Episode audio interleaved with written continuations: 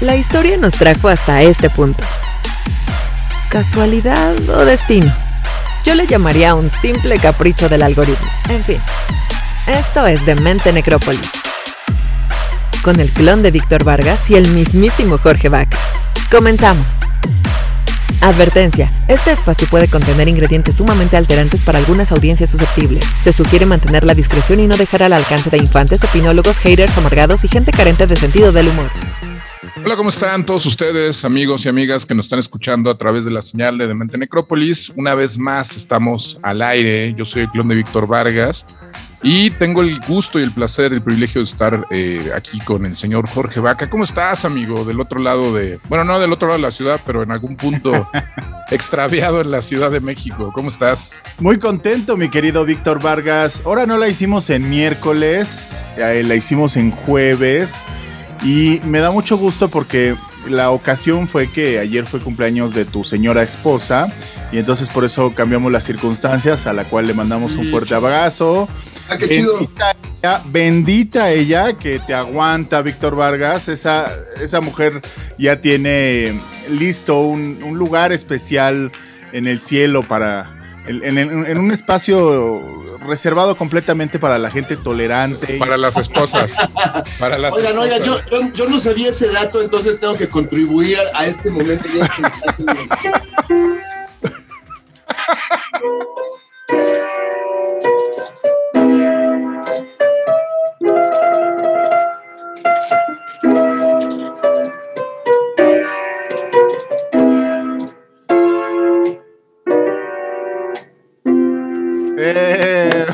es todo. esas fueron, pero aparte fueron mañanitas medio yaceras, ¿no? Eso, yaceras eso, sí, pues sí, fractalizadas, digamos. fractalizadas, eso Oye, es todo, caray. Le da mucho gusto porque ya está nuestro invitado, ya lo vieron, no necesita mucha presentación porque ya todo el mundo lo ubica y si no lo ubican, bienvenido al maestro Alex Otaola. ¡Bravo! Camaradas, un gusto, un gusto estar aquí en este espacio. Además, digo, ahorita saldrá en la plática, pero cuando comenzó este proyecto, o sea, digo, de lo que vamos a hablar hoy, lo comenté contigo, Jorge, ¿te acuerdas cuando comenzaba toda esta situación de la pandemia? Que era cuando comenzaba, sí. Y aparte todas las etapas por las que has pasado, mi querido Alex, por la operación, ahora por el encierro, ya estás bien, ya estás sano, ya andas boicoteando, pero pues ya andas este, inquieto porque ya no te aguantas de estar en tu estudio. Y entonces, este, y creo que todos hemos pasado por las diferentes etapas todos, a lo mejor algunos nos ha ido mejor que a otros, pero ya estamos hartos, ¿no?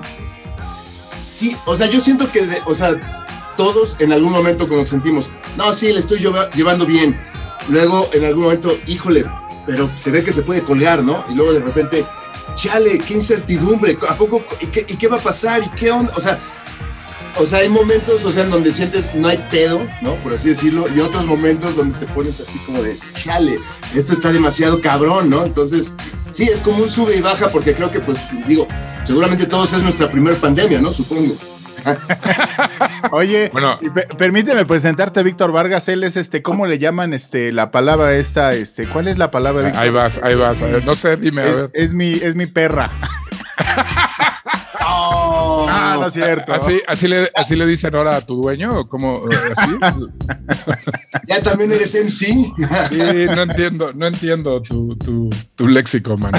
Pues, oigan, un gustazo tener hoy al señor Alex Otaola y recuerden también que, bueno, nos están escuchando a través de la señal de Facebook Live, también, por supuesto, a través de la señal de interferencia en, en este espacio que es la resistencia ahí en la señal del IMER. Y por supuesto también están escuchándonos a través de cualquier plataforma eh, existente e inventada por el ser humano como Spotify, Apple Music, estamos también a través de Amazon Music, eh, de YouTube y todo lo que se les pueda ocurrir plataformísticamente hablando. Entonces, eh, hoy tenemos un- el, el gran, gran, gran placer y el gran gusto de tener al maestrazo Alex Otaola. ¿Cómo estás, Alex? Ahora sí, ya cuéntanos.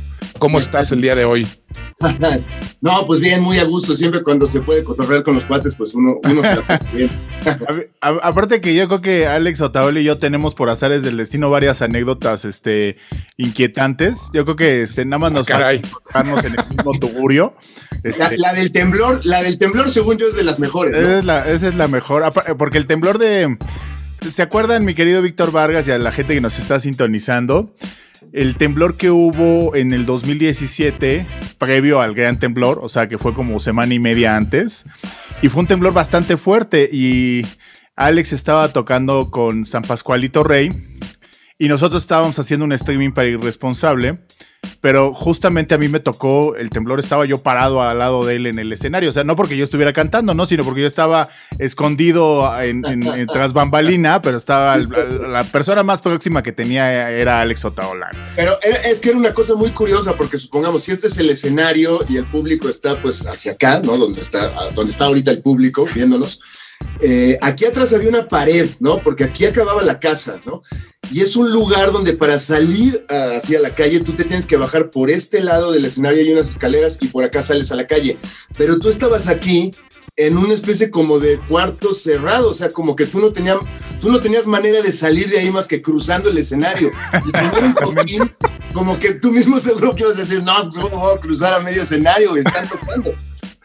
Pero ¿Fueron tus pasos por el escenario, Jorge? Fueron mis pasos este, en el estrellato. Literal. No, pero estuvo, estuvo denso porque nosotros nos damos cuenta de que está temblando los que estamos de este lado, porque no era yo el único, también estaba Foco y estaba mi chava. Estábamos en la computadora viendo la transmisión. Y el que se percate en el escenario, el único que se da cuenta es Alex Otaola, porque arriba de él había una piña de, de backline de PA. De bocinas. Y era una piña de bocinas que empezó a moverse, ¿no? Empezó a, a, menearse sospechosamente. A menearse fuertemente. Sí, porque haz de cuenta, cuando uno está en el escenario es común como que pues que el equilibrio como que pues eh, no esté en su lugar, ¿no? Ya sea porque te estás moviendo, ya sea porque estás cheleando, ya sea que porque eres fan del 420, o sea, por distintos motivos estar sobre el escenario significa que estás así como pues, ¿no? Así meciéndote, ¿no? En, en la música, por así decirlo. En la zona, en la zona le llaman. Pero entonces lo que te comprueba que no eres tú es que volteas a ver las bocinas que están acá y es así, la, todas las bocinas están haciendo esto y dices, no, está temblando y, fuerte. Y, y, Pascual, al maestro Pascual, al cual le mandamos un abrazo, pues también estaba en la zona, pero él estaba con los ojos cerrados, cantando muy clavado, no me acuerdo qué canción era. Y, y, todo mundo sale, empezó a gritar a Pascual y Pascual seguía tocando, o sea, y cantando y hasta que creo que tú te acercaste, ¿no, Alex? Y le tocaste el hombro. Sí, pero lo más curioso es que apenas abrió los ojos y como que le, o sea, le cayó el 20 porque vio cosas moviéndose y al público sacado de onda, ¿no? O sea, como que, o sea, algo pasaba, ¿no? Y cuando le cayó el 20 que estaba temblando, fue la persona que llegó más rápido a la calle, estableció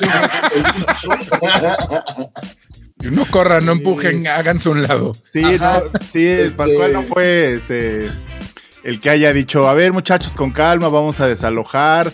El que me parece que fue el tecladista, que no me sé su nombre. Rodolfo Wright. Él fue el que tomó el micrófono y dijo, muchachos, está temblando. Y apenas dijo, salgan con pre, se fue la luz, así, se fue la luz. Ah, exacto. Ah, qué intenso. típico apagón que sucede en un momento que pues la gente paniquea y todos, ¡ah! ¿No? Porque o sea, supones que el apagón de luces porque va a pasar algo más cabrón, ¿no? Por eso se desconectó. Qué horror. Y yo, Me imagino que todos terminaron en la calle, ¿no? Siguiendo no, evidentemente. Y fíjate, a mí, yo, a mí me pasó algo muy curioso porque, o sea, no sé, una parte de ti no supone que se va a caer el edificio. O sea, no estás así como, ah, chido, está temblando, ahorita se va a caer el edificio, ¿no? O sea, como que mi lógica fue, ah, pues me quité la lira, fui al atril, la dejé en el atril, ¿no? O sea, como que me preocupé por la lira y la dejé en un atril para que estuviera ahí. segura. es la verdadera alma de un guitarrista. Y después, después ya salí caminando, o sea, ya digo, digo, todos estaban meciendo, ¿no? Pero ya después salí y, y luego me quedé pensando, dije, ¿por qué no agarré, desconecté el cable y me salí con mi lira, no? Pero pues es que en, en verdad no te imaginas que se va a caer el edificio. Aunque, o sea, como tú dices, una semana después, 13 días, una cosa así después, tembló y fue el fuerte, ¿no? Y creo que ahora más bien todos tenemos ese recuerdo y si empieza a temblar, lo primero que piensas es, se va a caer el edificio, ¿no? Claro sobre todo a los que ya nos tocó vivir los dos temblores, ¿no? Este... Del 85 y este del 17 exactamente. Ajá, como que entonces ya tienes así como la noción de que, bueno, si se pone cabrón, ya sabes que se puede poner muy cabrón, ¿no? Hay que agarrar, desconectar la guitarra y salir. Sí, ahorita lo contamos. No, ya lo aprendí, la, para la próxima vez no hay pedo. Ahora lo contamos con una ligereza y estábamos riendo, estamos riendo, pero en ese momento sí fue muy estresante. O sea, yo me acuerdo, se va la luz y doy dos pasos en el escenario, pero pues con completamente oscuras y tuve que meter la mano a la bolsa para sacar el celular, pero ya sabes, así medio gordososo, como todo, este, como todo torpe. Porque me daba miedo estrellarme contra alguien o contra algo o tropezarme con alguna guitarra porque Pascual... O sea, no, no se veía absolutamente nada. No se veía absolutamente nada. Nada. Nada. No, digo, seguramente algunas personas estaban sacando celulares o algo, o sea, como buscando la manera de, salir, sobre todo porque tenías que cruzar un escenario, entonces quiere decir que hay instrumentos, cables, monitores, ¿no? Eh, y, también es curioso que ahorita lo estamos platicando y pareciera que es algo que sucedió en, en tres minutos y no, todo pasó así, eh, pasen chinga, ¿no?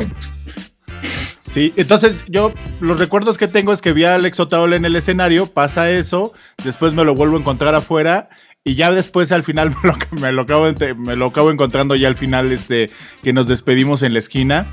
Y fueron como tres momentos de esa narrativa.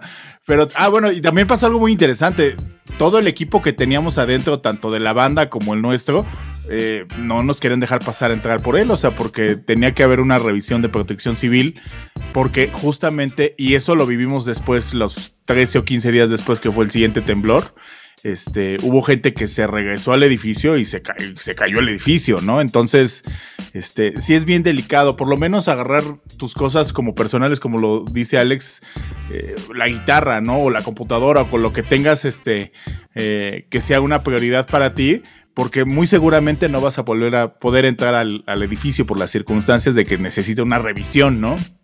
Claro, claro. E, e, esa es una gran anécdota para incluso para un libro. estuvo bueno, estuvo bueno. Oye, Alex, a ver, platícanos un poquito, platícanos un poquito. Traes ahorita este proyecto de eh, Fractales Volumen 2. Eh, yo digo, entendemos, entendemos todos medianamente lo que es un fractal, ¿no? Que son estas formaciones un tanto entre accidentales y no. Pero a mí, a mí, eh, digamos que dado que ya traes como este background este, esta producción anterior de fractales eh, que hiciste en el 2007, si no mal recuerdo, este, ¿qué, es, qué es un fractal? ¿Qué, para Alex Otaola, ¿qué es un fractal? Sí, fíjate, es este esto surgió porque cuando iba a ser ese primer disco Fractales era eh, mi primer disco solista. Entonces como que buscaba algún tipo de como concepto o algo que como que definiera, ¿no? De qué se iba a tratar ese disco. Entonces sabía que iba a ser instrumental, sabía que, o sea, por cómo lo estaba haciendo, pues había muchos elementos electrónicos, hechos, o sea, programaciones y cosas así. Y, y había una canción, o sea, que viéndola en la compu, viendo la sesión, o sea, como que sentí que estaba viendo como un calendario de obra. O sea, digo, los que estudian arquitectura, pues sabrán de qué estoy hablando. Este, donde los primeros, a ver, déjalo. Aquí. Los primeros 10 tracks de la canción pues, eran la parte A, pero luego había otros 15 tracks, que era la parte B, y luego había otros 20 tracks, que era la parte C, y veías claramente cada una de las partes, ¿no? Normalmente en la música lo que buscas es como que no se note el surcido entre las partes y que se vuelva una sola cosa, un solo evento musical, ¿no? Exactamente. Y si esa idea la fuera a grabar una banda, pues los músicos se la aprenderían de principio a fin y chido, pues o sea, un, dos, tres, cuatro y la tocamos todos juntos, ¿no? Y cuando vi eso, como que dije, ah, mira, ¿qué pasaría si en lugar de volverlo una sola cosa, más bien justo enfatizo que son tres elementos separados y cada uno lo resuelvo de manera distinta, o sea, con una dotación musical distinta, eh, un estilo musical distinto, un, tipo de mezcla distinto. ¿Qué pasa? Ah, por ejemplo, fíjate, estaría padre que aparezca un baterista y un bajista, pero en la última sección, o sea, como para que algo que empezó de manera electrónica, ahí ya se vibre como música ejecutada, ¿no? Rock o algo así, ¿no? Este, y, justo me cayó el 20 de que ese iba a ser el concepto. Las canciones iban a estar presentadas como un collage. En lugar de que las, partes que forman la canción se, fusionen en un solo evento musical, no, que, que claramente se sienta que son varias partes puestas una tras otra. Y en algún momento me cayó el 20 que si juntabas un, o sea, varias canciones con esa idea o con ese concepto, entonces eh, por ejemplo, el CD de fractales, tú le pones play y la música empieza y concluye 40 minutos después, ¿no? Entonces lo puedes percibir como un solo evento musical, pero pues evidentemente está formado por la suma de canciones. Pero si tú haces un suma a una de esas canciones, también la puedes percibir como un solo evento musical o varios fragmentos puestos uno tras otro. Eh, es, es como si cada canción o cada pieza fuera hecha de varias piezas, de alguna manera, ¿no? exacto, exacto, exacto. Pero, checa, la analogía fractal es que la canción, que está presentada como un collage, tiene la misma estructura que el disco entero. Ok, o sea, sí, claro. También, lo eh, puedes percibir como un collage, ¿no? Claro, a nivel micro, digamos como pieza y a nivel macro como pieza, como obra discográfica, digámoslo así, ¿no? De alguna manera lo manejas. Exacto, y ahí fue cuando me cayó el 20, dije, ah, qué loco, es como la geometría fractal, ah, pues vamos a ponerle fractales, ¿no? De ahí, de ahí vino. Totalmente. Lo, hermoso de esto es que finalmente yo creo que parte de lo que sucede muchas veces en el arte es de que puedes bajar de una cosa muy compleja a algo muy simple o viceversa, ¿no? Y entonces es cuando el, arte te permite no solamente viajar tú como artista, sino llevarnos a todos en esa, en esa travesía, ¿no? Subirnos, subirnos a tu hombro y, trascender a través de ese, ese espacio astral, ¿no, mi querido Alex Otaola? Es que no sé qué puedo decir después de todo esto que acabas, de decir, no puedo añadir, pero no, este, no, lo que más bien checa, lo que sucedió es que ese concepto así de las canciones collage como que em, permitió que en cada canción se pudieran experimentar distintas cosas, por así decirlo, ¿no? Eh, hay alguna canción que se llama El Eclipse, donde en los créditos hay tres bateristas, pero no significa que los tres hayan estado tocando juntos al mismo tiempo, como si estuvieran en Cipolite, güey, sino estaba, o sea, por ejemplo, la primera sección de, la canción nunca hay invitados, ¿no? Porque el chiste es que más bien se plantean los elementos y todos de manera como sintética o con síntesis o programaciones, así. Este, y en la segunda sección aparece eh, Patricio Iglesias, ¿no? Tocando algo que yo le pedí que buscara que fuera como tipo, como algo norteño, o sea, como que se sintieran como tarolas norteñas órale, ¿no? Este, la siguiente sección, las rolas como que se frena, se vuelve como más trip hop. Eh, ahí toca Yamil, Yamil Resk, la bataca. Y luego en la última sección, la canción como que se vuelve a acelerar y ahí entra Chema, Chema Reola. Y, un y pues ahí la onda es que toque como en plan más punk, ¿no? Lo de Patricio era como norteño industrial, ese fue un poco como lo que yo le pedí. Norteño industrial. Eh, y, entonces, checa, como que el, chiste era que ningún invitado tocara una canción completa, sino un poco por lo que acabo de describir, los invitados participaban en una escena de la canción, o en uno de los fragmentos, o en una de las partes, ¿no? Y como que yo los seleccioné, o sea, el draft tenía un poco que ver con la lógica de que yo decía, pues yo soy fan de Patricio, ubico qué es lo que hace Patricio, entonces si lo pongo aquí, pues lo que quiera hacer va a estar chingón, ¿no? Y entonces ningún invitado escuchaba la música hasta que llegaba al estudio. O sea, hasta que no llegaban al estudio, eh, no, no, habían tenido contacto con la, con lo que, con, ni, ni, con partituras ni nada, es lo que te estoy entendiendo. Exacto, exacto. Ok. Porque, porque también lo que yo que, o sea, cuando entendí como todo el sistema este de los collages, de, las, de los fractales, todo lo que permitía, como que entonces pensé, dije, por ejemplo, con, con Santa Sabina, San Pascualito, este, estoy buscando qué es lo que voy a hacer con la lira en el coro de una canción, ¿no? Entonces estoy puta chingándole, no sé qué.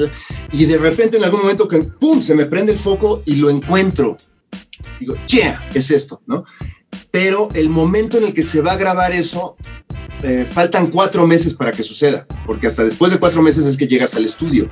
Y en el estudio, muchas de las cosas que haces es replicar algo que encontraste en el ensayo, por así decirlo. Y entonces al grabarlo a los músicos invitados de esta manera, como que lo que o sea, sucediera que los, los grababas en el momento en el que se les prendía el foco. Mi querido Alex Otaola, si, si dirigiera cine, sería el Christopher Nolan mexicano. sería, sería como el David Lynch mexicano. Nolan, Nolan Chingens. sería ese David Lynch mexicano. Eh, más por ahí, ándale, más por ahí. sí, porque de hecho, de hecho, de hecho, esto que mencionas es muy, muy al estilo de, de, la filmografía de Lynch, ¿no? Que habla de que, de, hecho, hace un par de días eh, veía un video justamente, una, una masterclass justamente de, David Lynch que decía justamente este rollo de cómo a veces se le ocurren escenas que pareciera que no tienen nada que ver y de repente se le ocurre algo que con eso lo conecta todo y me, da muy por ahí lo que, me, estás, lo que nos estás platicando. De hecho, eh, justamente me, sugiere incluso esta parte en la que eh, de repente en el, en el mito del artista se habla mucho de que el artista eh, al momento de estar ejecutando, en el caso del músico, al momento de estar ejecutando, tiene estos momentos vamos a llamarle momentos eureka, ¿no? Donde tiene esta conexión y, como dices tú, se le prende el foco y, se, y topa la musa, ¿no? Eh, vamos a llamarlo así. Tú lo que estabas buscando en este primer proyecto de Fractal, lo que entiendo era eso, topar musas, ¿no? Topar a las musas de todos estos canijos, ¿no? Colaboradores. Exacto, digamos, esa era la manera en la que se iban a grabar, ¿no? O sea, de que eh, me imagino que esta persona que iba a hacer algo chingón, lo que sea que haga va a estar chido. Entonces, hasta que nos juntamos en el estudio, se lo, se lo pongo. Le digo, y además no le ponía la canción completa, le ponía ese fragmento, ¿no? Y le decía, chécate esto, ¿no? Entonces ya lo escuchaba y ¿qué? ¿Qué le harías ahí, no? Y entonces todo el mundo así como que se quedaba así, lo volvía a escuchar. Pues yo creo que, a ver, pues yo creo que haría esto.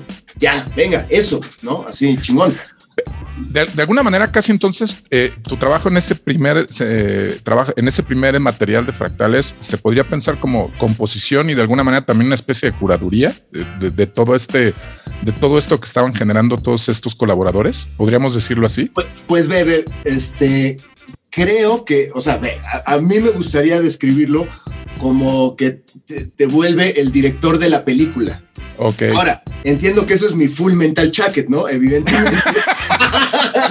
ok.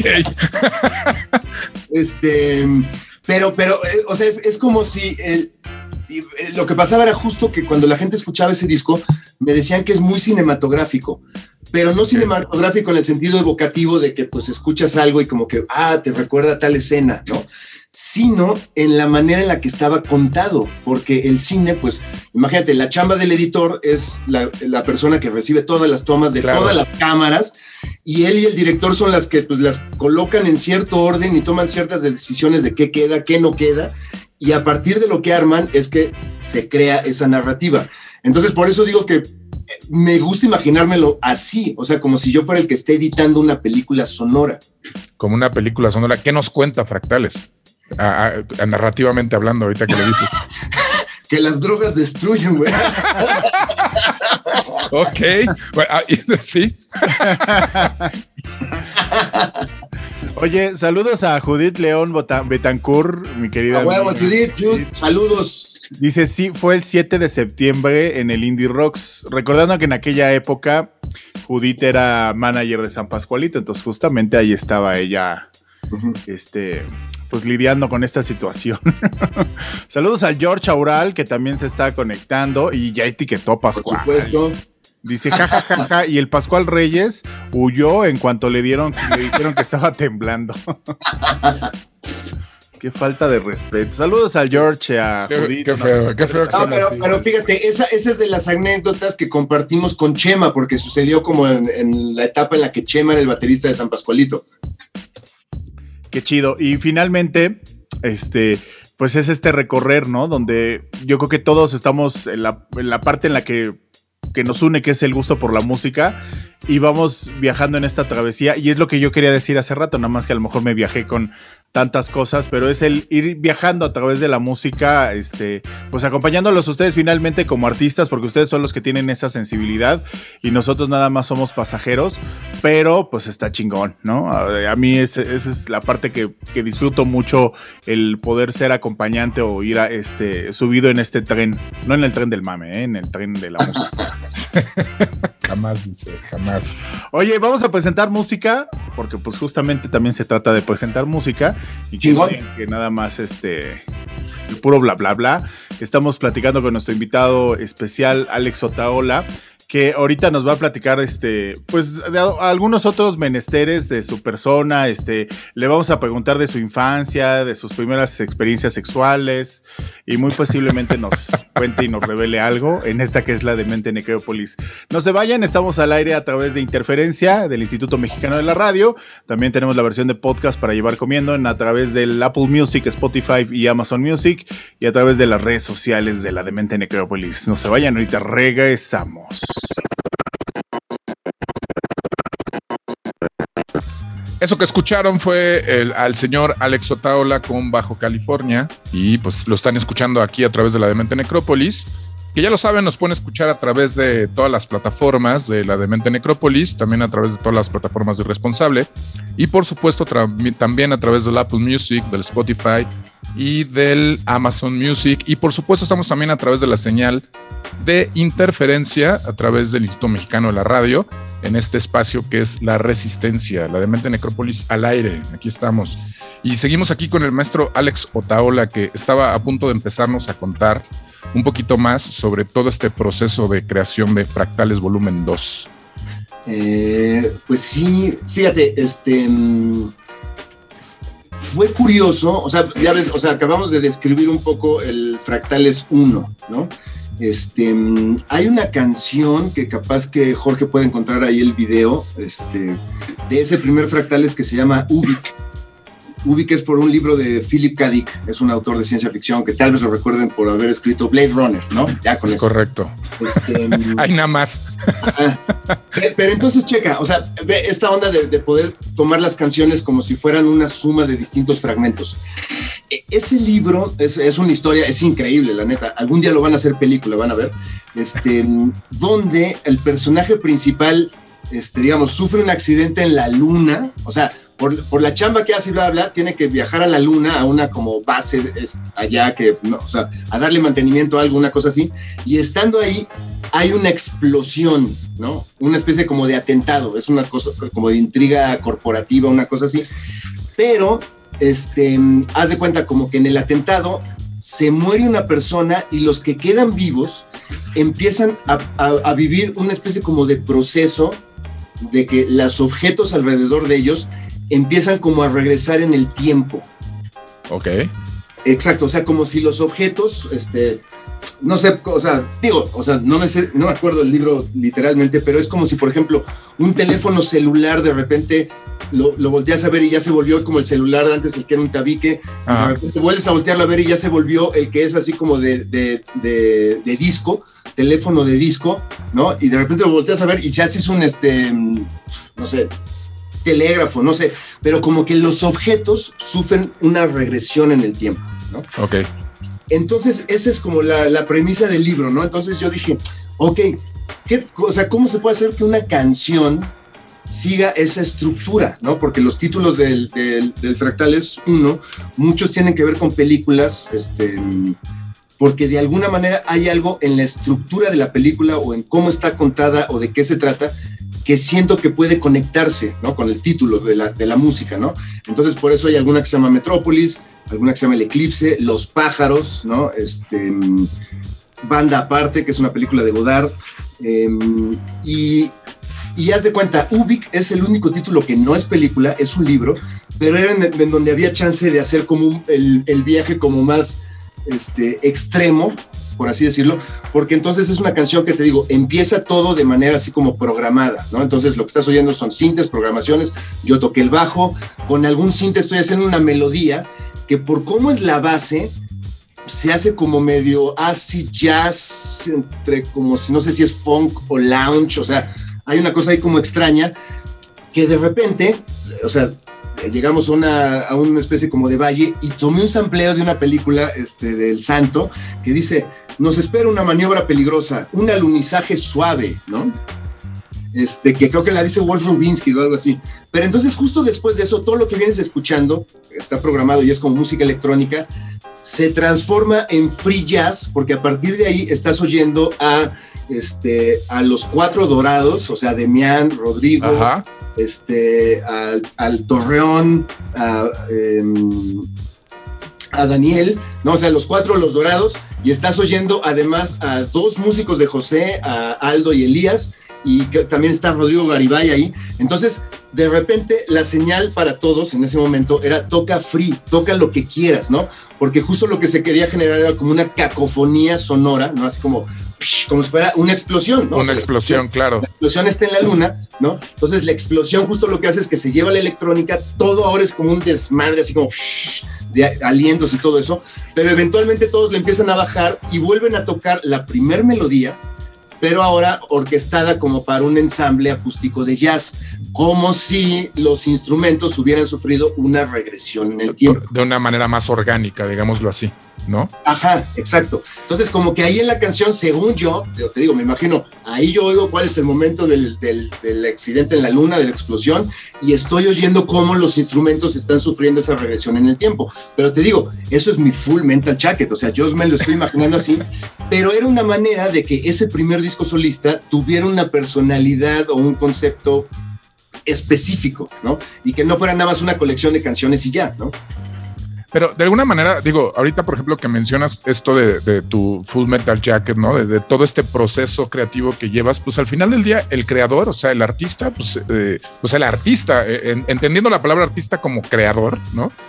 Eh, pues es aquel que de repente se, se, casa y se compra sus propias ideas y se y, así como, como tú no lo estás narrando, o sea, es tú nos estás queriendo contar una historia. A lo mejor al momento el, el, espectador que a lo mejor eh, está escuchando la canción, a lo mejor no percibe todo eso porque no tiene el contexto de la novela, no tiene muchas cosas ahí, pero, pero escucha, eh, o sea, puede llegar a notar, ¿no? Esa, esas regresiones. Tal vez no la regresión como tal, pero ese cambio de lo, de lo, de lo electrónico a lo, a lo, vamos a llamarle a lo, a lo, a, lo, más orgánico, vamos a llamarle así. A lo, acústico. Exactamente. eso era un poco como que lo que traté de lograr con ese disco y con ese concepto de las canciones collage, que hay un hilo conductor en la canción, y entonces podría haber sido toda electrónica o toda acústica, ¿no? Exactamente, y al final fue las dos cosas. Justo el concepto este de que las canciones estén fracturadas permitía que es esto como que fuera, eh, en cada canción se pudiera plantear de manera distinta, ¿no?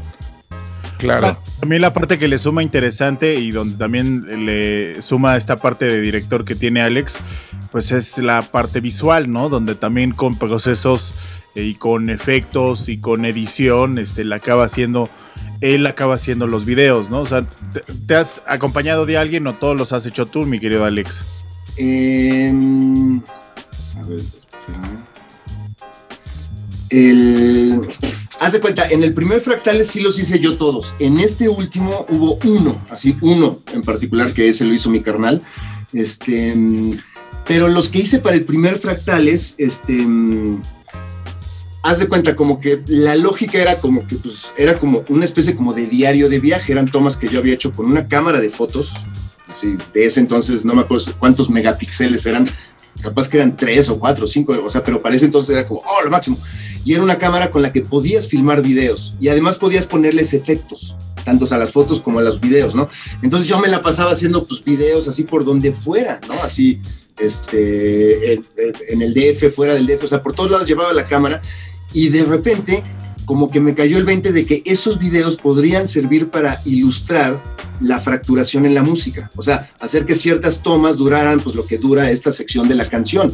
Y cuando nos vamos a la siguiente sección de la canción que visualmente se note algún tipo de cambio, ¿no? Entonces, primero los empecé a hacer como si fuera una manera de pues de crearle como una contraparte visual, o sea, no, no, los, no los percibía como videoclips como tal, ¿no? Sino como si le creara una contraparte visual a algunas canciones, ¿no? Porque este, no, lo, no lo hice para todo el disco, ¿no? Eran como 14 minutos este, de video, pero eventualmente, como, o sea, cuando vi que ya empecé a hacer eso, dije, ah, bueno, necesito una cámara de video, ¿no? Así que, que grabe un poquito más chido. Y luego entonces todo eso lo subí a una compu en la compu, así como que, pues, que era la misma compu en donde estaba haciendo el disco, como que ahí me ponía a editar los videos y era una cosa como muy artesanal y muy colgada y descubrí esta onda de que, ah, les pones efectos y entonces eh, les pones blanco y negro y los pones al derecho, al revés, bla, bla, cortas la pantalla en dos, o sea, como ciertas cosas que yo me imaginaba que sucedían en la música, ¿no? O sea, porque alguna canción como que la decisión era, aquí cómo le hago para que se sienta que la música se volvió blanco y negro, ¿no? O sea, como que muchas de las decisiones de ese disco eran como cosas visuales que yo me imaginaba cómo lo traduzco en música. En alguna película, digo, alguna canción, este, ¿cómo le hago para que se sienta que se bote la película del proyector y que la vuelven a poner, ¿no? Eso sucede al principio de fin de cinema, ¿no? Por ejemplo. Oye, este, ¿y en qué año fue eso? El Fractales en 2000, salió en 2007. Digo, pregunto lo del año porque finalmente, o sea, la música es algo como permanente, pero la cuestión como de edición y de programas y de tecnología en los últimos 10 años pues también ha avanzado muchísimo, ¿no? Y entonces, seguramente también en el audio, pero en el audio creo que es menos, o no lo sé si sea más o menos perceptible, pero los efectos visuales han ido avanzando, ahora haces muchas cosas con el teléfono y entonces todavía le haces cosas más, más clavadas, ¿no? Eh, sí, es que justo a eso era a lo que iba y por qué contaba lo de la compu. Porque ahora que, pues, por azar empecé a hacer el siguiente volumen de fractales, cuando me cayó el 20 de que, ay, con los videitos y las cosas que, o sea, lo que antes hacía con la cámara esta de fotografía, ahora lo hago con el celular. Entonces eso es lo que me paso subiendo a las redes sociales. Fotos o videitos que son como simétricos, geométricos, este, psicodélicos, o sea, como es tipo como de, cosas, que cuando empecé a hacer este disco fue así como, ay, capaz que de ahí le puedo hacer también su contraparte visual a algunas canciones, y así hice varias, pero la diferencia es de que ahora lo haces en tu celular, ¿no? Y en ese entonces era una compu con software. Y que consumía un chingo de espacio de disco duro y le ponías a hacer un render y había que estar esperando horas, ¿no? Sobre todo, sobre todo porque luego en las cosas visuales como que quieres así como que ver esta transición de aquí a aquí cómo queda, ¿no? Entonces eso es un render de ese pedacito. Ok, ya te gustó, ya te gustó, o sea, haces rendercitos y cuando dices, ok, vamos a hacer uno completo, es así esperar puta toda la noche y te despiertas o haz de cuenta, si vas al baño en la madrugada, te asomas en la compu a ver si ya terminó el render, eh, ah, sí, ya acabó el render, entonces le pones play y te das cuenta, puta, pero eso está mal, ¿no? Y entonces otra vez te pones a chambear a esa hora y después lo dejas haciendo otro render y en la mañana ya lo vuelves a checar. Entonces, en ese entonces hacer videos era una cosa colgadísima. O que el render te haya marcado error y entonces se haya quedado a la mitad y ya no, ya no haya Y ya no ojalá. Oye, pero es que eso está, eso está increíble porque, sobre todo para me, gusta resaltarlo porque la gente joven, la más joven que nos escucha y que a lo mejor en al 2007, 2006 andaban todavía, pues, este, manchando sus pañales y chupando la chichi de su mamá. Este. Ah, bueno. posiblemente ya conceptualizan el mundo y la tecnología de otra forma, ¿no? Y entonces ahora es muy fácil de repente traer, todas estas cosas que te genera un teléfono inteligente en, la bolsa de tu pantalón, ¿no? Y que este, desde grabar un muy buen audio, o sea, si se te ocurre una, idea en la guitarra o en, el instrumento que toques, o si eres cantante, grabar este, alguna de las letras a muy buena calidad, porque inclusive los micrófonos que traen los teléfonos ahora, pues graban muy bien. Y, este, y también la parte visual, ¿no? Donde también puedes descargar algunas aplicaciones y hacer algunos procesos que antes eran inmensamente complicados o nada más los profesionales lo tenían, ¿no? Y, era, eran pesados. en ese avanzar y en ese, pues, mundo paralelo de lo visual y lo auditivo y cuando los mezclas se generan cosas espectaculares y que ahora se pueden hacer con el teléfono y ya es un gran paso, un gran adelanto para todos los creadores, ¿no? Sí, sí, sí, sí, sí. Por ejemplo, este, ¿se, puede ahorita escuchar la canción esta, el, video que lo encontraste? El de Estás tratando de decir que si, si fui lo suficientemente audaz, sí le encontré a Alex Otaola. No, no, no, no, no, no, es que un poco lo que, lo que voy a describir es que ese, e, ese fue el último video que hice. O sea, como que hice varios que quedaron dentro del disco porque originalmente el, cuando salió era doble el Fractales traía un CD y un DVD, ¿no? Entonces en el CD estaba la información musical, en el DVD estaban los videos estos que hice y varias cosas como de un making of, como para que vieras a todos los invitados que habían participado, ¿no? Y tal vez este, este video viene en 480, o sea, ni siquiera todavía viene en 720, o sea, sino su, su, el tamaño del cuadro era muchísimo más chico, ¿no? Y, en ese entonces eh, se hizo con una cámara de 3 CCD o CDD, CCD creo que era, que supuestamente era algo como que, ah, es de las chidas, ¿no? Todavía no era HD, este, pero digamos, ese fue el último video, ¿no? O sea, que hice, como, y lo hice así, tal cual con la compu. Las tomas son de cuando fuimos a tocar a Japón con Alonso Arreola, y este, y entonces lo primero que van a escuchar es una maestra de Coto, o sea, la imagen, obvio, no es ella, pero es una maestra de Coto que nos tocó una pieza, o sea, un, día que nos la presentaron y eso, y entonces tocó una pieza. Yo obvio la grabé, pero entonces lo que estás escuchando es el audio de ella tocando una toma, ¿no? Ahí este, en, un lugar al que fuimos en un templo, y después ya empieza la canción. Y entonces eh, en la canción se entiende muy bien esto de, que la, la rola está presentada como un collage o como la suma de distintos fragmentos y que no hay como una este, no es homogéneo el, estilo musical. O sea, empieza haciendo música electrónica o así jazz y eventualmente se vuelve free jazz y después se vuelve jazz acústico, ¿no? Entonces, como que eso era lo que permitía el concepto de, los fractales musicales, ¿no? Para, o sea, ya después de, escribir esto, que nos pasemos a hablar del nuevo, ¿no? Pues miren, ya qué mejor presentación. Alex Otaola ha presentado esto que se llama Ubik lo escuchan, lo sienten, lo disfrutan y lo gozan a través de la demente Necrópolis, a través de interferencia del Instituto Mexicano de la Radio y también a través de todas nuestras redes sociales. No se vayan, ahorita regresamos y les sugiero que manden sus preguntas, sus declaraciones amorosas hacia nuestro invitado a través de la transmisión de este Facebook Live o a través de todas nuestras redes sociales. No se vayan, ahorita regresamos. Eso que escucharon fue Ubik de Alex Otaola, de su disco Fractales, aquel disco salido en 2007, en, sí, en 2007 justamente. Y bueno, pues estamos aquí de regreso en la Demente Necrópolis. Y ahora sí, ya, Alex, cuéntanos. Pasan, ¿qué sé, qué? Eh, 13 años, 12 años más o menos. ajá, sí. Oye, pero antes de que entremos al... A ver, dime, dime, dime. Es que a, mí sí me dejó vio que abierto este video, yo no lo conocía. Y sí es una locura. Y aparte no se le ven los años, Alex. O sea, es este. Ni siquiera porque haya sido grabado con una cámara que todavía no hubiera sido HD. O sea, no se le ven los años y se. y se. y se le. se le nota. A pesar de que nada más los cambios son a lo mejor no en relación o, o no haya como un guion específico. Eh te clavas, ¿no? O sea, en, la, posibilidad de únicamente como espectador, te llama inmediatamente la atención a quedarte babeando viendo el video. O sea, a lo mejor cuando no, sean las a lo que a lo que voy es que no sean necesariamente las narrativas que a las que estamos acostumbrados, ¿no? Donde pasa una historia, ¿no? Donde ves unos novios abrazándose, o sea, este tipo de cosas también te, te llaman y como si fuera este son hipnóticas, mi chavo. ¿Mandé? Sí. Son hipnóticas. Y eso que no nos estamos metiendo nada. Ahora imagínate. imagínate. Oye, Alex, pasan 13 años, 13 años y de repente llega este asunto de, Fractales Volumen 2. ¿Qué es lo que sucede? ¿Qué, es lo que pasaba por tu cabeza? ¿De dónde surge? Eh, ¿Cómo fue el proceso? Sé que el proceso fue un poquito diferente, ¿no? Este, pero platícanos. Quiero, queremos, ahora sí que quiero oírlo de ti. Ok, no, es que este, este más bien, este fue un accidente.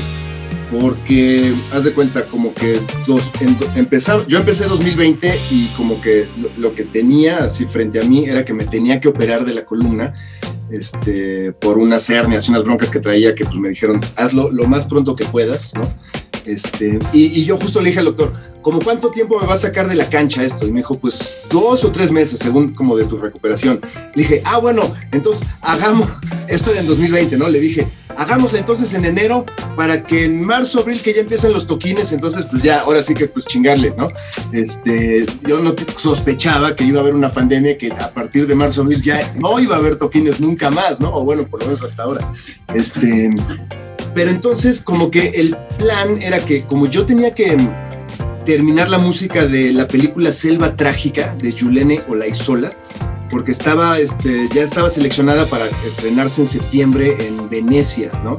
Entonces como que decidí, bueno, salgo del hospital, pero mejor me voy a vivir al estudio, que es donde está, aquí donde está el equipo, y este, aquí doy clases, este, aquí chambeo, este, compongo, etcétera.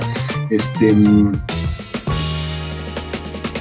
pensando que pues el tiempo que tengo que estar en reposo como que estoy cerca de los objetos con los que puedo chambear en la música de la película, ¿no?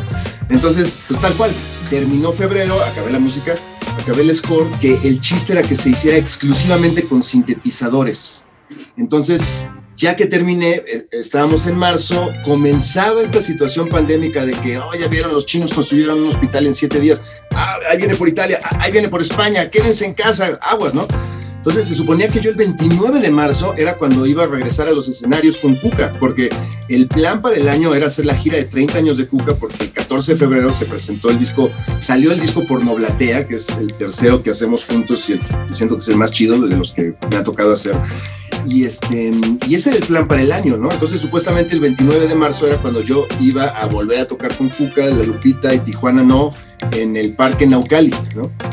Entonces, como que a principios de marzo dije, bueno, si me la tengo que estar llevando leve todavía más y todo está conectado, pues debería ponerme a hacer música nueva, ¿no? Pues ahora sí que aprovecho, ¿no? Como plan terapia ocupacional. Y comencé a hacer música y cuando de repente sentí que tenía suficiente material, dije, ah, o sea, como que aquí ya hay como para un disco solista y, oh, otra vez son canciones collage. ¿no? eso fue lo que Dios. Ajá, maldita, maldita maldición. Mendoza. este, no, eh, o sea, lo loco es que también me cayó el 20 de que, por ejemplo, eh, llevaba cierto tiempo que si me sentaba a componer música, como que la, estaba encaminada hacia, algún tipo de formato. Por ejemplo, o sea, si, lleva, si llevaba una idea al ensayo de San Pascualito, pues estaba diseñada para San claro, Pascualito. Claro, claro. si voy a llevar algo al ensayo la cuca, pues llevas algo pues, pensado en cómo suena la cuca. Y no puedes cambiar el destinatario porque te va a decir, oye, bueno, esto no tiene nada que ver conmigo, ¿no? Eh, hay una línea, ¿no? De alguna manera, hay, hay una forma, eh, hay una lira de alguna manera para cuca, hay una lira para San Pascualito, o sea... Hay, como cierta directriz. Hay un camino. Cuando haces música para cine, la persona que tiene la última palabra es la persona que dirige la película. ¿No? Claro. Tú sientas así como que, oh, en este cue aquí acabo de tocar los arpegios más chingones que he hecho en mi vida, güey. ¿No? Pero te dicen, eh, no, está demasiado dramático. Adiós, ¿no? Eso ya no sirvió, ¿no? Quiero, quiero que suene como Tommy Jerry y la música suene con sus pasitos. Esto así de maldición. Sí, pero, pero a lo que voy es de que también es un ejercicio en el que compones música, pero que va hacia, hacia cierta Claro, claro. Y, Oiga, me cayó justo ese que, que llevaba tiempo que no me ponía a componer pero en plan, pues hagamos lo que salga y que se vaya para donde la música quiera, ¿no? Y curiosamente hacia donde se fue fue otra vez hacia esto de canciones collage. Y aquí la prueba de que la pandemia no todo ha sido negativo, ¿no? Porque al final del día, pues a ustedes como artistas y como músicos les ha permitido tener pues estos tiempos, a lo mejor de un tanto de tranquilidad en casa o en el estudio para poder generar cosas diferentes a lo que a lo que de repente hubieran generado en estos procesos de tiempo de ya tienes que entregarlo, ya tienes que hacerlo o ya tiene que estar para este día, ¿no? Fíjate, curiosamente yo no lo sospechaba, pero unos meses después sí iba a tener un deadline, así como de que tienes que tenerlo para tal día. Pero, ahorita llegaremos a eso en el capítulo 3. No, este... Eh, no, es que ve, lo que pasó es que, o sea, cuando me cayó el 20 dije, ah, cabrón, estoy haciendo el Fractales Reloaded, ¿no? Esto es como el Fractales Contraataca, es otra vez ese concepto de canciones collage, y me cayó el 20 y dije, ah, ok, estoy haciendo esto, y yo suponía que se iba a tratar de, pues, lo que hiciera aquí con los juguetes en el laboratorio, pero Frankie Mares de Trocker, eh, como dos, tres semanas ya que llevaba de esto, eh, me entrevista en su canal de Instagram y me pregunta, ¿y en qué andas? No sé qué, bla, bla. Y ya le digo, estoy haciendo Fractales 2. Me dice, ¿qué pedo, güey? ¿No me vas a invitar como en el primero? Como, oh, mira, no venía preparado, pero pues a huevo, mi Ya, además, ya sé, ya sé en qué canción vas a tocar, carnal, ¿no? Este... Ah, ah, ah, ¿Cómo le digo que no? no, no, no, no, no, es que haz de cuenta, como que, como que yo no, no, no, no me había como mentalizado a que. No lo habías pensado, ¿no? Lo, pensabas como algo para ti. A buscar personas, o sea, claro. yo más bien estaba haciendo música aquí yo solo, ¿no? Claro. Pero ya que Frankie abrió la puerta, y además cuando lo dijo, o sea, yo, o sea, la canción que grabó, esa era, o sea, donde tenía que estar Frankie, ¿no? Este, pero ya que lo dijo, se volvió a abrir la puerta a, ah, pues mira, podría otra vez invitar bateristas y bajistas para que en los finales de las canciones suceda algo tímbricamente o, energéticamente que sea un contraste con cómo empezó la canción, ¿no? Como lo que acabamos de escuchar, ¿no? Este, claro. Que, justo hay un poco ese planteamiento de manera muy extrema, ¿no?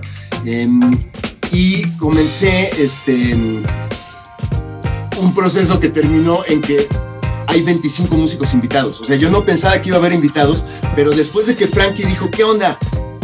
Entonces terminó habiendo 25 y me da gusto porque, haz de cuenta, algunos son invitados que estuvieron en el primer Fractales, ¿no? Por ejemplo, Alfonso André, eh, los hermanos Arreola, Hernán Hedge, que también mezcló varias canciones, Frankie de Trocker, pero esta onda de las canciones collage, como que te digo, como que permite como que pues, planteamientos como pues extremos, ¿no? Este, o digo, es que no me gusta decirle experimentales, pero es así como, para mí es, ¿y qué pasaría si, ¿no?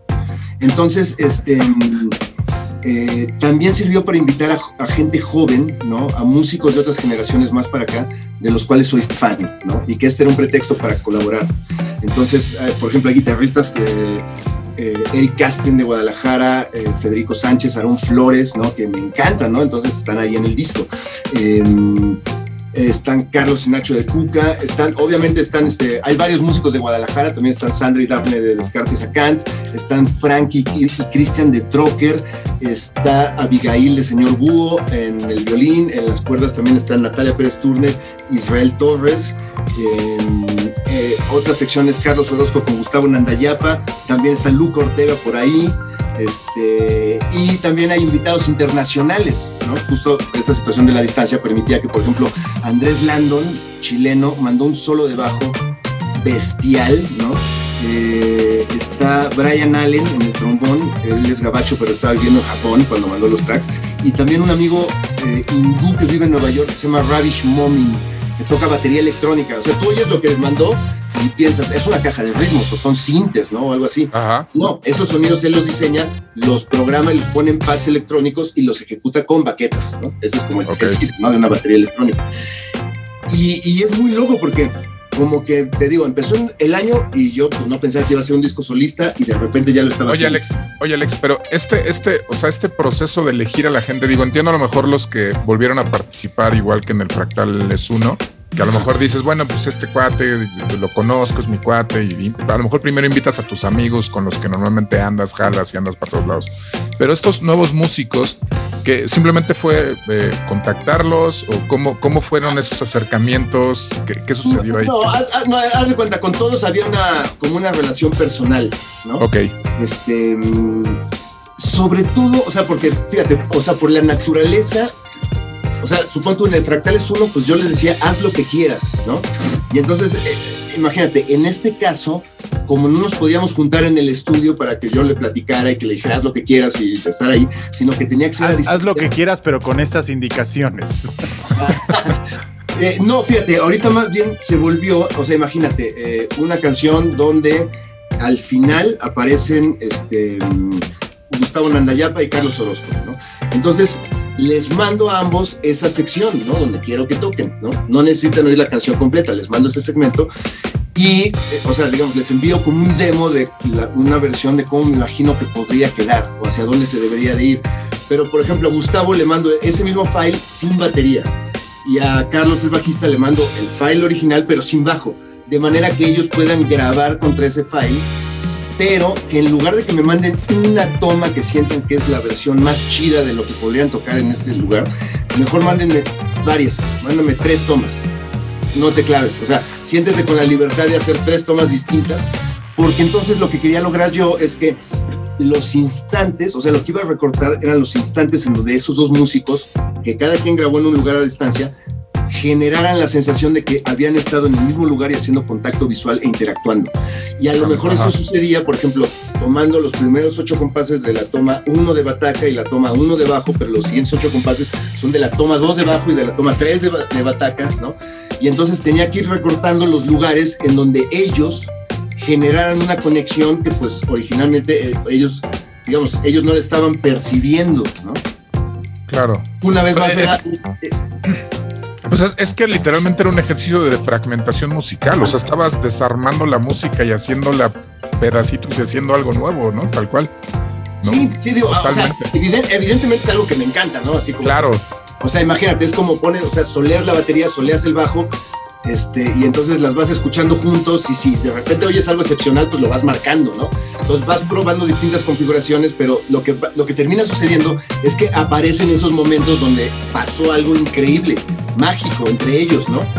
aunque cada quien estuviera tocando por su lado, ¿no? Entonces, Claro. como que ese proceso es como si, es como si, no sé si es el, el verbo, la manera de describirlo, pero es como si troquelaras un rompecabezas.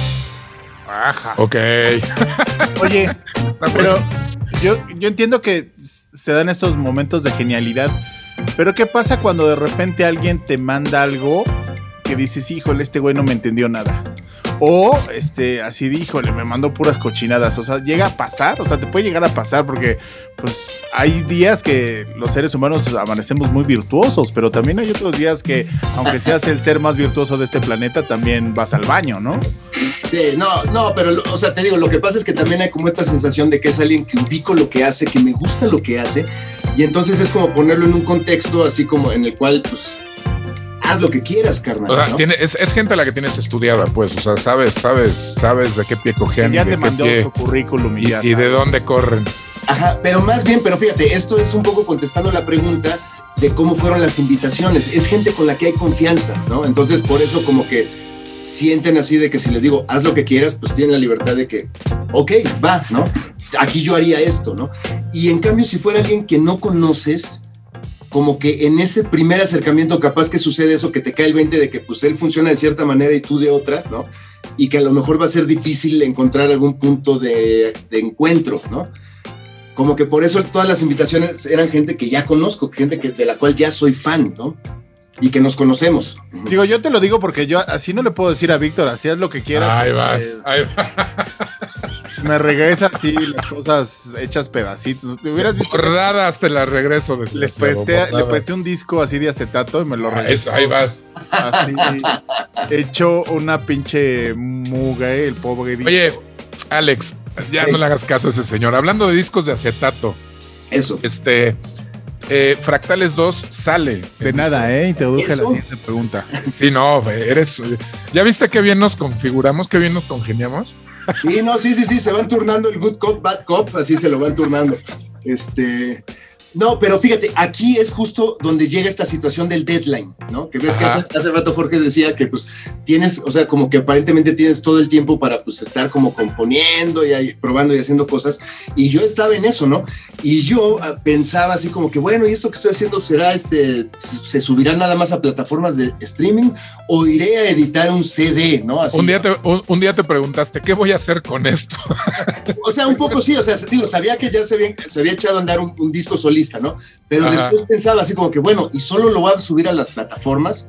¿O iré a maquilar un CD, no? Así, ahí va el emoji este que está así como pensando, ¿qué pedo? Pensando. Este, Es como vaya, vaya, vaya. y en eso, exacto, y en eso me buscan del Club del Rock and Roll, a quienes ya conocía, son un, un sello de viniles, son una tienda de viniles y también son un sello, han hecho ediciones especiales este, importantes. Y, me dicen, oye, hemos visto los adelantos que estás subiendo, ¿no te gustaría que lo editemos en, vinil? ¿No? Y yo así como que, así como que me desmayé, ¿no? Y este, y pues les dije, no, pues a huevo, pues ya saben, ¿no? O sea, porque yo con ellos ya, ya, ya habíamos hecho juntos la edición en vinil del Sufro, Sufro, Sufro de San Pascualito y del Mar Adentro en la Sangre de Santa, ¿no? Este, y, y como que pues ya, ya nos conocíamos y cuando me dicen, oye, pues es que del, del, del sello que tenemos, porque también han editado discos de, de, de La Barranca, creo que de Carlos San, creo que de Los Acapulco, se han hecho varias ediciones, ¿no? Así de discos, ¿no? Así de, de música en español. Y me dicen, es que el tuyo sería el décimo título del sello. Entonces, como que pues nos gustaría que sea el tuyo, ¿no? Que sea el Fractales. No, pues ya está, güey, ¿no? Pero la onda es que los tiempos de, de maquila de un vinil son muchísimo colgados, son muy colgados, ¿no? Este, entonces, como que yo tenía que entregar la música y el arte del disco, el diseño de la portada, a mediados, principios si se puede, pero mediados de septiembre para que eh, los discos estuvieran de vuelta aquí a principios de diciembre.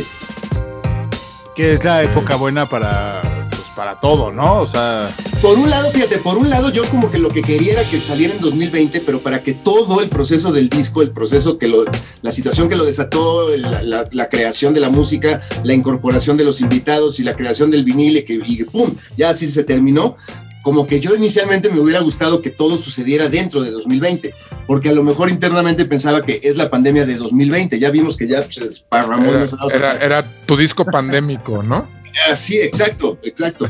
Este, pero lo que sucedió es que los tiempos de maquila en Europa también se vieron afectados por el COVID y los viniles terminaron llegando aquí hasta finales de enero, principios de febrero. Pues como no, todos los que maquilan disco de acetato en Europa han de ser población en riesgo, ¿no?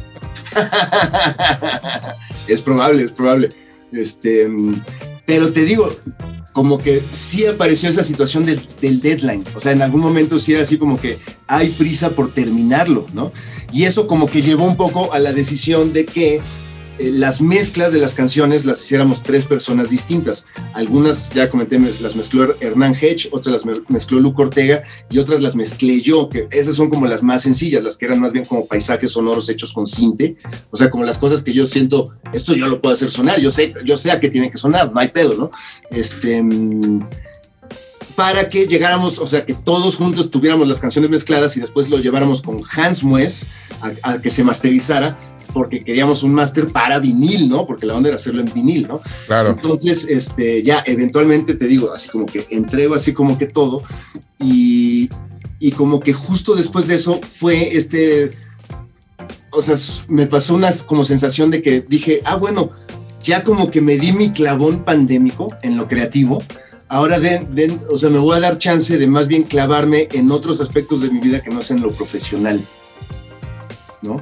O sea que como que solamente una pausa pandémica es la que hace que le tengas que poner pausa a esta dinámica de ser músico independiente que hace cosas extrañas en México, ¿no? En la Ciudad de México, porque significa que tienes que estar atendiendo el changarro todos los 365 días del año. Eres el que crea la música, el que eh, se preocupa por mezclarla, masterizarla, maquilarla. Si se va a difundir y se va a tocar en vivo, pues hay que definir cómo, hay que ensayarla, hay que promover esos toquines. Entonces, hay que estar pegado a las redes sociales, que digamos, todo el mundo está pegado a las redes sociales, pero como músico también ahora tienes que estar ahí como todo el tiempo. Como una labor de trabajo, más de solamente de entretenimiento, ¿no? Exacto, exacto. Entonces, como que llega esta pausa pandémica y entonces ya termino el disco y ya digo así como que, ah, bueno, qué chido, ya esto ya, ya me lo saqué, ya me lo quité de encima y ahora más bien permitamos que la pandemia, ¿no?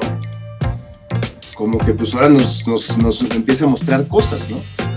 Que entrar en ese proceso de depuración, porque creo que todos en algún momento de esta pandemia hemos entrado en, el, esta dinámica de arreglar la casa, de pintar a lo mejor, o de tapar el hoyito, o de resanar la pared, ¿no? O de sacar el closet y acomodar todo. O sea, es esta, este momento también como de reflexión y de depuración hacia, hacia el interior de nuestros hogares, ¿no? Al momento de que, pues aprovechar de que estamos tanto tiempo en ellos, pero a lo mejor viéndolo de una forma un tanto más, no sé si espiritual o reflexiva, pero sí generar un cambio más de raíz y sacar todas esas cosas empolvadas que de repente vamos arrastrando en la vida, ¿no? Creo que eso también habla de los procesos humanos de los que hemos tenido que pues ir eh, dando paso a paso y a lo mejor muchos lo dieron al principio o en mediados o, o, o lo están dando ahorita, ¿no? Sí, eh, te digo, sí, describí un poco cómo es desde mi trinchera, pero creo que en, en, en, realidad todo el mundo pues anda, o sea, todo el tiempo vives este, atado a la situación profesional, a la situación sí. como tu chamba, a la situación del jale, o sea, como que pues, tratar de estar al día, tratar de estar a flote, por así decirlo. Y como que lo, justo todo lo que acabas de describir, Jorge, todas las cosas que normalmente quisieras hacer, pero no, o, o tienes que hacer, pero no tienes tiempo, ¿no? porque andas en chinga, ¿no? Entonces, como que ese, como describes, proceso de depuración, siento que es lo que para lo que hay que tratar de aprovechar la pandemia, como para ese tipo de cosas que nunca tienes tiempo, ¿no? Para hacer, porque andas en chinga. Como que ahorita es cuando, o sea, solamente en, en una situación extrema como esta es que iba a suceder una pausa para que te permitiera observar esas cosas que estás dejando para después porque andas en chinga, ¿no? Sí, porque eh, aparte de andar en chinga ahora también en el trabajo, en esta parte de la industria musical, significa, y hace rato hablabas de redes sociales, el estar publicando constantemente, porque si no sientes que en algún momento la gente te olvida, ¿no? Y entonces hay esta necesidad constante de estar publicando y de generar contenido para las redes sociales y para las plataformas, este, pues de todos, ¿no? Y entonces también la contraparte es que pues hay una pues sobre oferta de contenidos, ¿no? Sí, sí, sí, sí, así es. Oigan, pues vamos a presentar este pues otra de las rolitas, ¿no? Porque échala, échala. aquí preparada. Fíjate, aquí estaría bueno que escucháramos Rumble Driver. Ah, esa es la que iba a poner, ya ves, estamos conectados. Perfecto, perfecto, perfecto. Este, este esta canción es justo, o sea, cuando describí esto de que pues, la estructura esta de las rolas vueltas así como, como si fueran un collage, como que esta es en la que suceden cosas más extremas porque aquí además el cambio de una sección a otra implica un cambio de velocidad en la canción. Y normalmente en las canciones o la música, lo que, lo que permanece todo el tiempo a lo largo de la música, lo que es estático o es estable más bien, es el tiempo, el tiempo de la canción. Normalmente eso no se mueve, ¿no? Este, y entonces aquí es una canción que, fíjate, yo quería que sonara King Gizzard, o sea, como que es una canción pesada y reconozco que pues, o sea, como que ahí es donde puedo sacar así como eh, el tipo de energía que ahora también este, aparece en Cuca, ¿no? Como que esta siento que es la canción más pesada que he hecho en algún disco solista, ¿no? Este, entonces al principio es, es, así, las liras las estoy tocando yo, el bajo está tocado con cinte, las batacas están programadas, entran unos tecladitos por ahí, pa. Pero en la siguiente sección la canción frena con motor y aparece Luke Ortega tocando tanto la batería como el bajo, ¿no? Además de otras cosas que estoy haciendo yo encima. Luego la canción vuelve a meter así, vuelve a acelerar y aparecen dos batacas simultáneas, del lado izquierdo Frankie de Trocker, del lado derecho Nacho de Cuca, ¿no? Y luego la canción frena con motor para su siguiente sección, regresa la batería de Luke Ortega y ahí es donde Andrés Landon desde Chile mandó el solo de bajo más chingo. O sea, el momento que me gusta más de todo el disco sucede en esta canción. Y terminando eso, la rola vuelve a acelerar, se pasa siete octavos y están todos los invitados en la cancha. Las dos batacas, Andrés Landon tocando el bajo y Luca programando unos acentos en el centro para que las dos batacas a los lados como que se vuelvan una gran bataca en la sección final. Vamos a verlo y escucharlo. Lo ven a través de la Demente Necrópolis y lo escuchan a través de Interferencia del Instituto Mexicano de la Radio. En el siguiente bloque vamos a leer sus comentarios para que los hagan. Yo pensé que sí vamos a leer el tarot. Dije, Ahora sí vamos a leer el tarot. No, vamos a leerlo y vámonos con esto de nuestro invitado Alex Otaola a través de la Demente Necrópolis.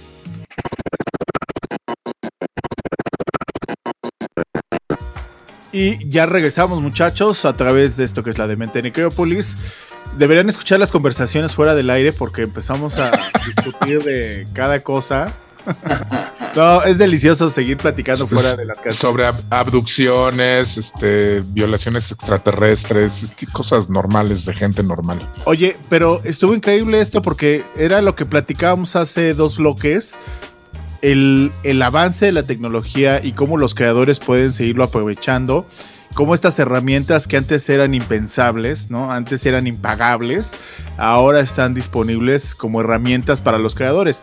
La realidad es de que la mayoría de la gente, quien se compra un dron o quien se compra un teléfono muy, este, muy cuco, este, no aprovecha la mayoría de las características y de los beneficios. O quien se compra una cámara muy chida o quien se compra una computadora, pues lo más que usa es llenarla de porno. Bueno, ya no. Eh, meterse, meterse al Tinder. Sí, bajar porno, ya es muy. Bajar porno ya es muy chaborruco, güey. Sí, no, no. Eso ya no se hace. Es que yo conozco coleccionistas y todavía lo descargan. Sí, pero yo sé, pero no, ya no está Pero a lo que voy es de que la mayoría de la gente muchas veces no aprovechamos esta cantidad de recursos, pero como en las manos de un creador se acaban convirtiendo en grandes herramientas que posibilitan la, la obra, ¿no? O sea, finalmente el, el gran ganador pues son las audiencias, la música y esta relación video y, y música, ¿no? Esta relación audiovisual de la que tanto de repente nos platican en la universidad los de a los estudiantes de comunicaciones y que muy pocas veces se da, ¿no? O sea, muy pocas veces este, estamos pensando en qué canción le vas a meter a ese video pero sí hay un avance grande en la tecnología y eso a mí me da muchísimo gusto porque este da esta gran, gran, gran, gran ventaja de hacer las cosas chidas, ¿no? Que no necesitas gastarte un dineral para poder tener grandes cosas en, la pantalla o en, o en, el audio, ¿no? Correcto, amigo. Es correcto. Alex Otaola ya se fue. Ya, ya se desmayó. no, no, no. Aquí más bien hay que agradecer el aporte del material este, eh, haz de cuenta, como que lo primero que se ve es como una pequeña animacioncita que hizo Sergio Arau y, que la hizo hace muchos años, cuando originalmente lo que terminó siendo eh, el disco aplicación que hice con Iraida Noriega, se llama Infinito, eh, antes de que se convirtiera en una app, yo pensaba que iba a ser software y que iba a tener también una como contraparte. Y esa aplicación era una locura. A, mí yo pasé días picándole y, y haciéndole al Alex Otaola.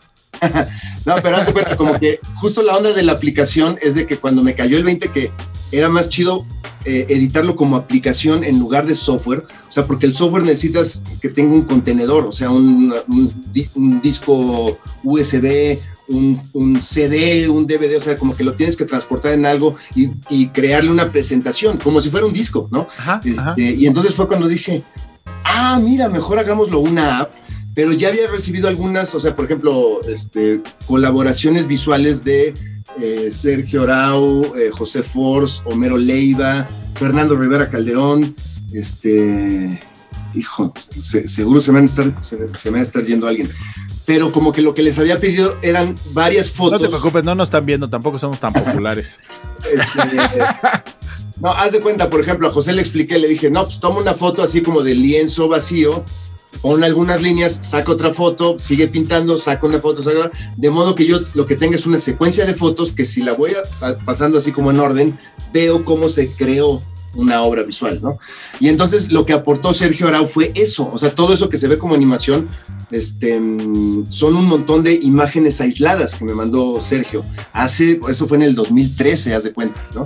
Este, las tomas de, de, drones, las que son así como muy elevadas, es material de Canuto. Canuto es un amigo que lo conozco desde épocas inmemoriales de Santa Sabina él ahora es un gran stage manager, este, pero además tiene, tiene drones, entonces como que su contraparte visual se llama Canudrones, Canudrones, ¿no?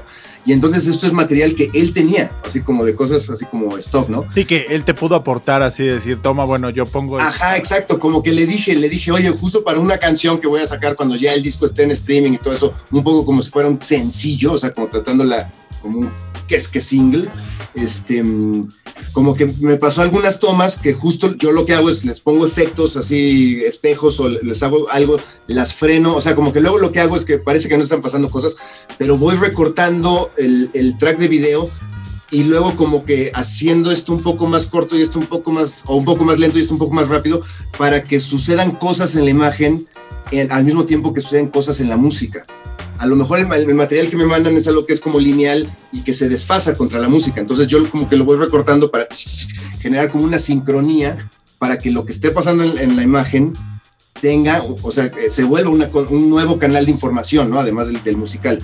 Y, este, y las otras tomas este, se lograron gracias a Nico Chirokov, Nicolás Chirokov, él es francés, eh, vive aquí en México. Eh, yo llegué eh, a tener contacto con él porque él es como cercano a los músicos de José, ¿no? de banda de Aldo Max. Y, el, y entonces él lo que tiene es un dron, pero que es un dron como de este tamaño. O sea, él, él, como que le dice dron mosca, pero es una cosa muy pequeña, así muy pequeña. Y él, entonces, él, con él hicimos las tomas aquí en el estudio. O sea, la toma de que estoy abriendo la puerta, se mete el dron por el pasillo, eventualmente el dron sube a la azotea, se mete por otro cubo del edificio y luego baja, se mete aquí por el baño, da una vuelta por acá y entra aquí al estudio y se ve cuando yo estoy aquí dando ¡pum! el último guitarrazo de la canción, Entonces como que esa especie como de guion surgió de entender el droncito este, qué cosas puede hacer que un dron, es más complejo hacer con un dron normal, ¿no? Y entonces platicando con él, quedamos así, ah, pues ahora le hagamos eso. Y entonces ya vino aquí un día, en ese, día hicimos las tomas, después me mandó el material para que lo editáramos así contra la música. Y, este, y eso fue lo que quedó, ¿no? Menos, mal, las vecinas no tenían ropa tendida, ¿no? Si no, hubiera dado un gusto que sus calzones en tu video. tu videoclip. No, yo tuve que hacer de departamento de arte y tuve que descolgar la ropa de los vecinos y después volverla a, colgar después de que terminara. ¿Es, ¿Eso es real? O sea, real. ¿Real, real? O sea, ¿sí tuviste que aplicar esa o, nos, está, choreando, Alex? Eh, no, no, no. No, no, no, todos son como accidentes. O sea, así estaban las, las azoteas ese día. Menos mal. ajá, sí. Y este, no, eran props, pues. Sí, claro, claro, claro. O sea, porque te digo, o sea, un poco como que es, es un poco, fíjate, el, el, video que pusimos del Fractales 1, como que, o sea, de alguna manera también funciona como diario, ¿no? O sea, ahí está como retratado ese viaje que hicimos a Japón, ¿no?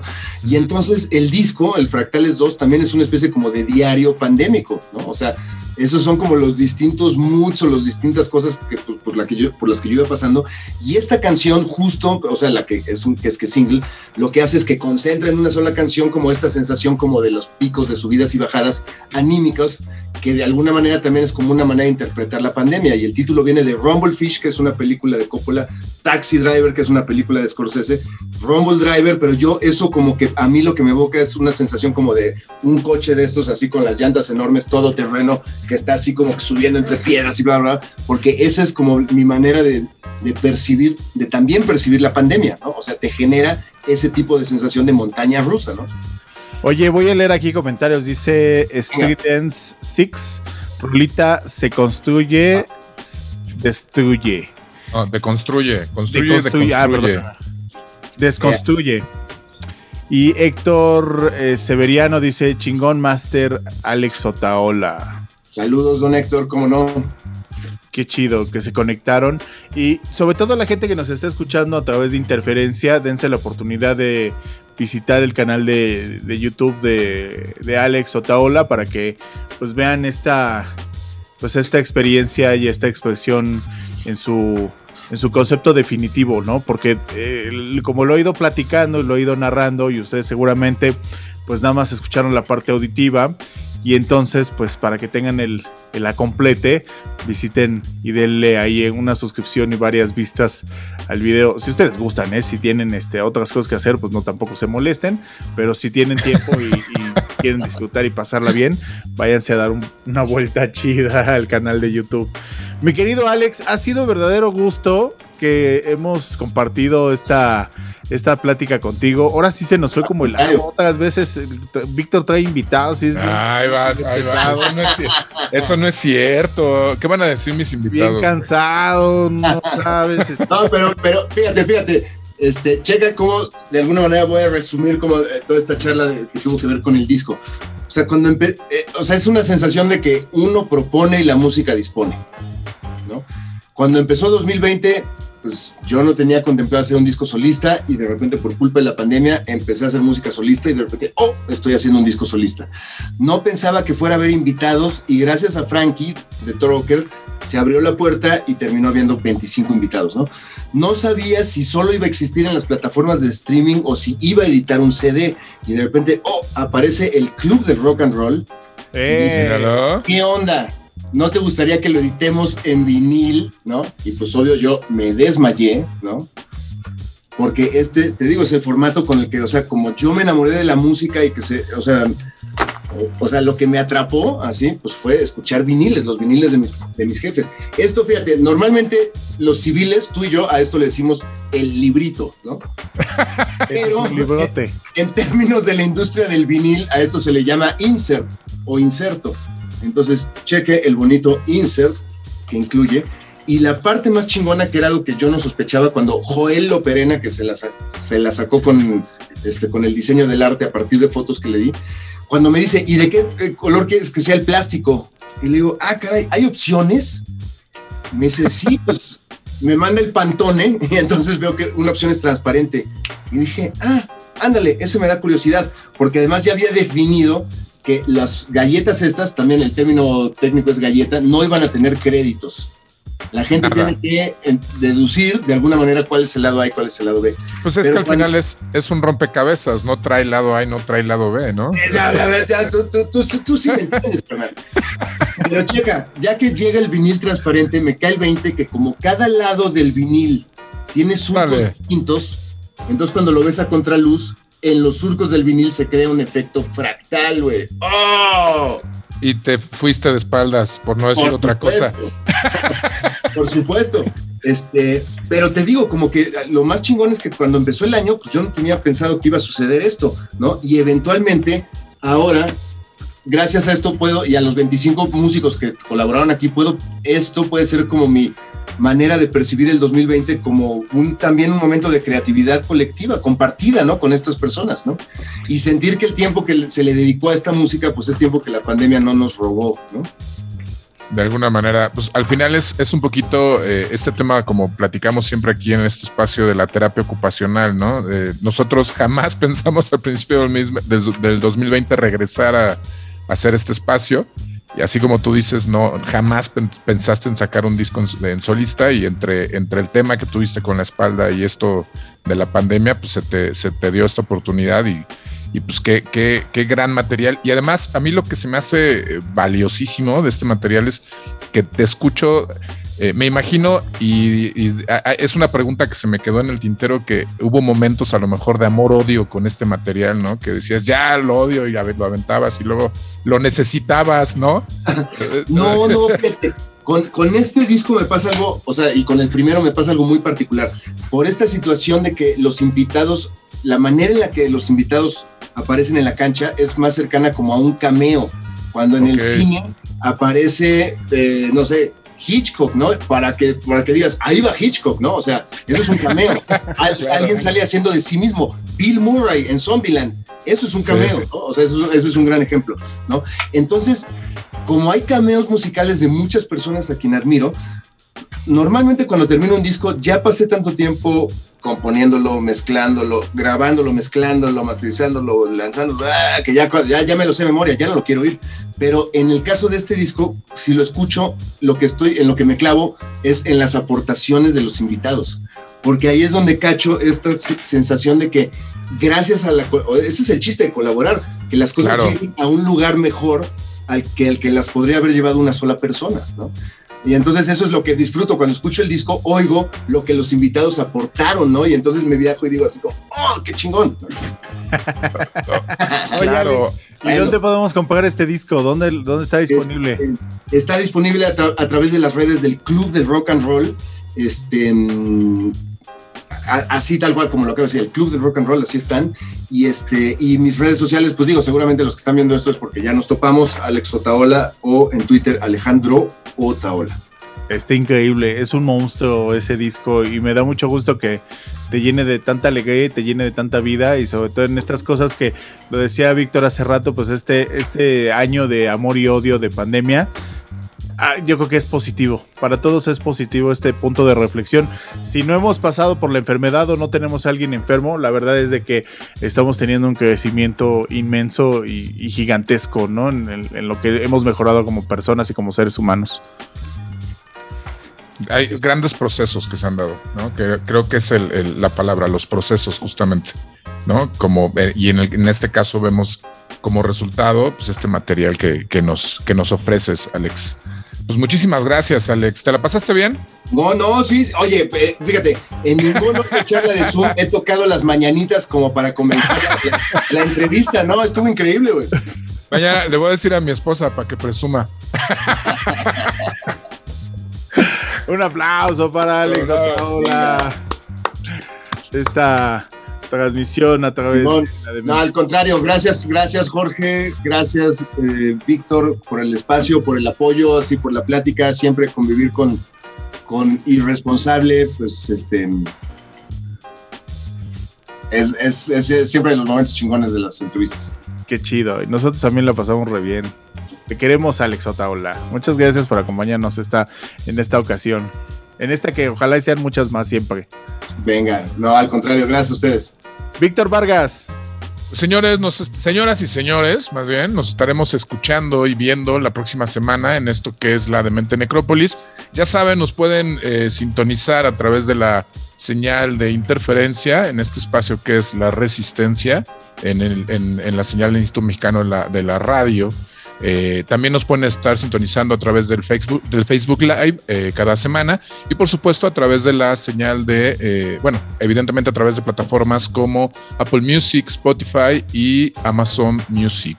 El YouTube y todo lo demás que se les pueda ocurrir, ahí nada más denle de Mente Necrópolis o también a través de las plataformas de Irresponsable TV. Señor, cuídense mucho, pórtense bien.